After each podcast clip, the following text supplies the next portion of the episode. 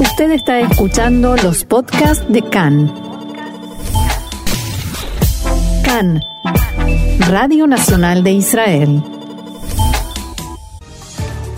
El presidente norteamericano Donald Trump y el primer ministro Benjamin Netanyahu presentaron el acuerdo del siglo y el gobierno se dispone a votar la anexión de territorios. Las facciones palestinas se unen contra la propuesta de paz de Trump y evalúan cómo reaccionarán. El presidente Rubén Rivlin habló en el Parlamento alemán y dijo que en Europa se vuelven a sentir los mismos aires antisemitas que en el pasado.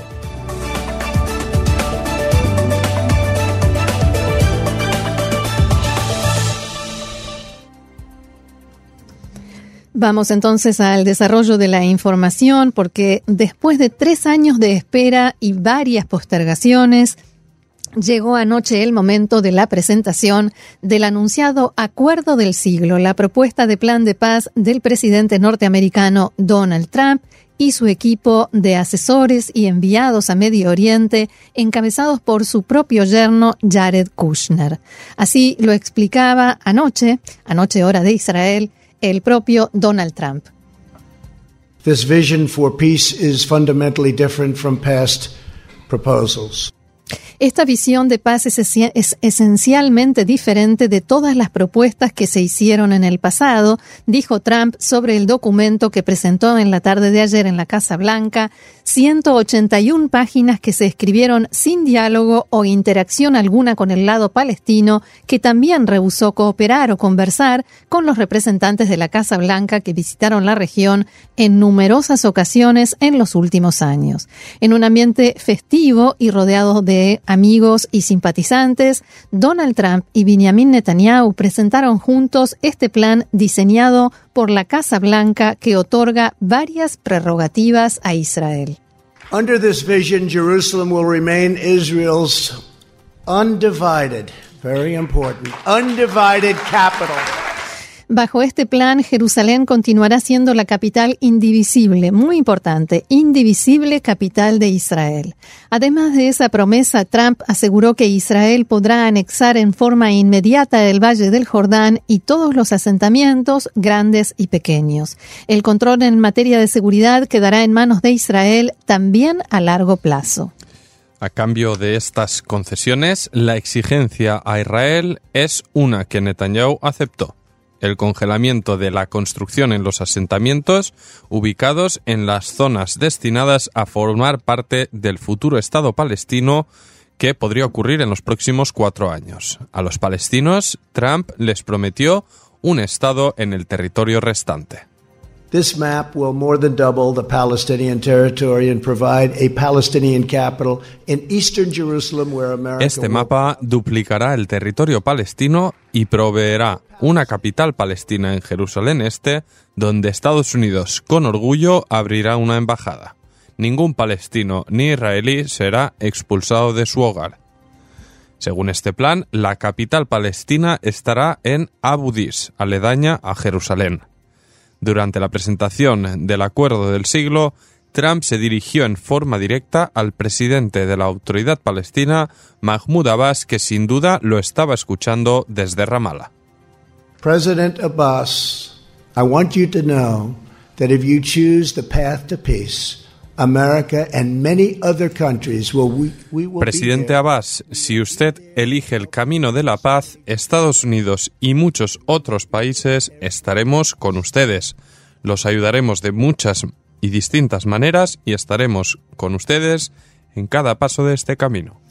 Después del presidente norteamericano, el primer ministro Netanyahu dirigió la palabra y no ahorró elogios a la propuesta de Trump y a Donald y a, la propuesta de, de, paz y a Donald Trump, las dos cosas.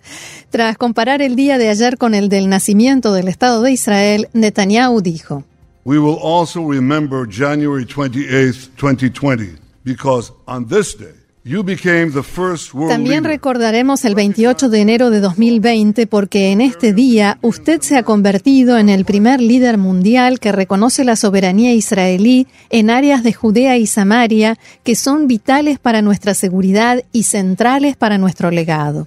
El primer ministro Netanyahu se comprometió a cumplir con el congelamiento de la construcción en las colonias y a aceptar el mapa que presentó Trump como parte de su plan de paz. Inmediatamente después de la presentación, Netanyahu anunció que ya este domingo en la reunión de gabinete someterá a votación del gobierno la anexión del Valle del Jordán y los asentamientos de la margen occidental. I hope that the Palestinians embrace this and build with Israel a future of prosperity and peace. Yo espero que los palestinos adopten este plan y construyan junto con Israel un futuro de prosperidad y paz. También espero que otros países árabes vecinos acepten esta fórmula y construyan un camino de reconciliación con Israel que puede generar un futuro brillante para todos nosotros. A propósito de los países árabes, entre los asistentes al acto se encontraban los embajadores de Omán, Bahrein y Emiratos Árabes Unidos. La Casa Blanca comenzó de inmediato a difundir y promover el plan de paz que durante tanto tiempo había mantenido en secreto. El presidente Trump publicó en su cuenta de Twitter un mensaje en hebreo en el que reiteraba su compromiso con el Estado de Israel y mostraba el mapa del que habló durante la presentación de la propuesta que él mismo hace unos años apodó el Acuerdo del Siglo. Y mientras en Washington se presentaba este Acuerdo del Siglo, en Ramallah el presidente de la Autoridad Palestina, Mahmoud Abbas, llevó a cabo una extensa reunión con el liderazgo palestino.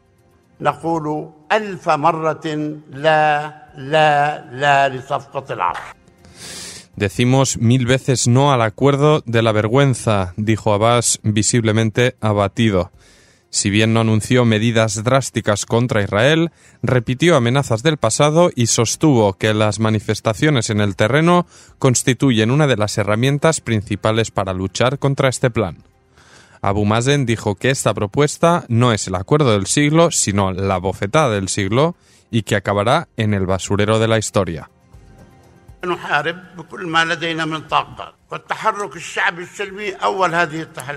Lucharemos contra este programa con todas nuestras capacidades, en primer lugar mediante la actividad popular por la vía pacífica.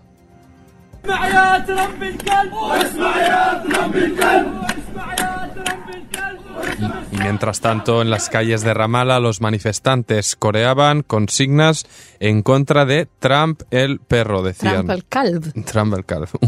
Uno de los líderes palestinos, veterano de rondas de negociaciones entre las dos partes, Yasser Abed Nabu, definió el programa de Trump como la segunda Nakba.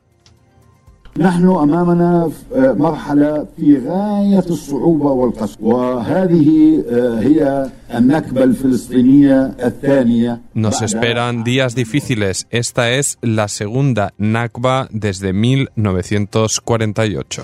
Nakba, hay que decir, es la tragedia, la catástrofe con la que eh, los palestinos comparan el nacimiento del Estado de Israel, o equiparan, no comparan. Seguimos adelante. Los países árabes tampoco se pronunciaron en forma contundente en contra de la propuesta de Trump a diferencia de lo que hizo el presidente de la Autoridad Palestina, que sí se pronunció de ese modo. El rey de Arabia Saudita, Mohammed bin Salman, se comunicó con Abu Mazen y le dijo que apoya los derechos de los palestinos, mientras que el Ministerio de Relaciones Exteriores saudita llamó a reanudar las negociaciones entre israelíes y palestinos bajo el auspicio de Estados Unidos. También Qatar expresó apoyo a los esfuerzos de Trump, pero llamó a lograr la paz en base a la frontera anteriores a 1967.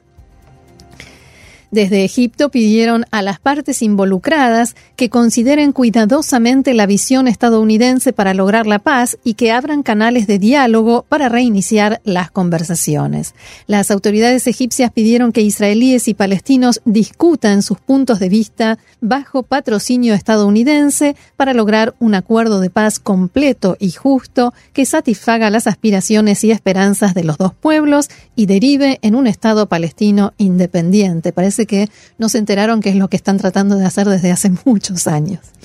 En fin, en Emiratos Árabes consideran este acuerdo del siglo como un punto de partida para reanudar las negociaciones de paz entre israelíes y palestinos y el secretario general de la Liga Árabe, Ahmed Abul Reit, aseguró que ninguna propuesta que se imponga por la fuerza tendrá éxito. También advirtió que un primer análisis del plan de paz de Trump revela una gran cantidad de violaciones de los derechos legítimos de los palestinos sobre sus tierras. No obstante, continuó, estamos abiertos a cualquier esfuerzo potente que se emprenda para lograr la paz. Los ministros de Exteriores de la Liga llevarán a cabo una reunión este sábado y Abu Mazen ya les pidió que formen un frente conjunto contra Donald Trump y su plan de paz. Por el momento, junto con las declaraciones del presidente de la Autoridad Palestina, las más contundentes provinieron de Jordania, que advirtió a Israel que se abstenga de tomar medidas unilaterales como la anexión y llamó a lograr la paz basándose en las fronteras anteriores a 1967. Y en la franja de Gaza se decretó una huelga general por la publicación del acuerdo de ayer. También se decidió colocar banderas negras en los techos de casas y edificios y continuar con lo que calificaron de enfrentamiento abierto con Israel. El líder de la yihad islámica, Ziad Nahale, dijo que esta conspiración empuja a los palestinos a crear una nueva realidad en el terreno y llamó al pueblo palestino a estar dispuesto a sacrificarse para enfrentarla. Una delegación del liderazgo palestino en Ramallah viajará la próxima semana a Gaza para discutir las formas de responder y cómo reaccionarán a la propuesta de Trump y Netanyahu. Y vamos a las repercusiones aquí en Israel. Desde el partido de derecha Yemina, su líder y ministro de Defensa, Naftali Bennett, reaccionó con optimismo y ordenó la conformación de un equipo especial para empezar el proceso de aplicar la soberanía israelí sobre los asentamientos judíos en la margen occidental. Abro comillas, daremos toda nuestra confianza al primer ministro durante el proceso, dijo Bennett en el Congreso Anual del Instituto de Seguridad Nacional. Según sus declaraciones, el equipo combinará a equipos del ejército, la administración civil militar en la margen occidental y distintas oficinas gubernamentales. Es la oportunidad nacional más importante que tenemos desde hace 50 años, pero puede pasar si no la aprovechamos a tiempo, comentó Bennett. Desde el entorno del primer ministro dijeron que la decisión de aplicar la soberanía se tomará el domingo tras la reunión de gabinete. Ministros comentaron que empezaron los movimientos, que es necesario iniciar un proceso con el asesor letrado del gobierno y que hay una burocracia por cumplir. Pero hay algo claro, lo que se deje para después de las elecciones no ocurrirá, dijo Bennett. Y el ministro de Turismo Yariv Levin del, del propio Likud comentó también sobre la opción de anexionar las colonias y dijo que depende de un permiso del gobierno. Aclaró, no creo que sea en domingo, ya que es necesario hacer el trabajo de preparación. También es necesario presentar el plan al asesor letrado del gobierno y que tenga tiempo de chequear los detalles. Queremos hacerlo cuanto antes, pero por cuestiones tiempo técnicas no será posible el domingo. Y Levin criticó las palabras de excesiva euforia de Bennett y dijo es muy fácil agradecer aquí desde Israel al primer ministro por todo lo que recibió a favor en el plan y oponerse a las condiciones difíciles y empezar una campaña populista que no tiene ninguna base se nota que ya empieza la competición electoral aquí entre ellos porque totalmente. y desde el Consejo Municipal Yesha, que agrupa las municipalidades de los asentamientos judíos, su líder David El que primero se mostró favorable al plan Trump porque suponía no desalojar ninguna colonia, dio un giro de 180 grados unas horas después y dijo la aplicación de la soberanía no tiene ningún sentido si finalmente supondrá el establecimiento de un Estado palestino. Hay que detener esto inmediatamente. El Gianni, que dio su apoyo a Netanyahu en lo que dijo este momento dramático e histórico para el Estado de Israel, aclaró que estaba dispuesto a abandonar la idea de aplicar la soberanía sobre el Valle del Jordán y el resto de asentamientos si de este modo se detiene cualquier intento de que se levante un Estado palestino. Por tanto, lo que queda por resolver es saber si el asesor letrado del gobierno permitirá aprobar tan rápidamente esta medida, ya que podría exigir que no se aplique tan próximo como este domingo que viene. Y en un gobierno de transición, ese es eh, también parte y de una medida que podría obviamente caldear eh, los ánimos y es lo que coinciden muchos analistas. Así es.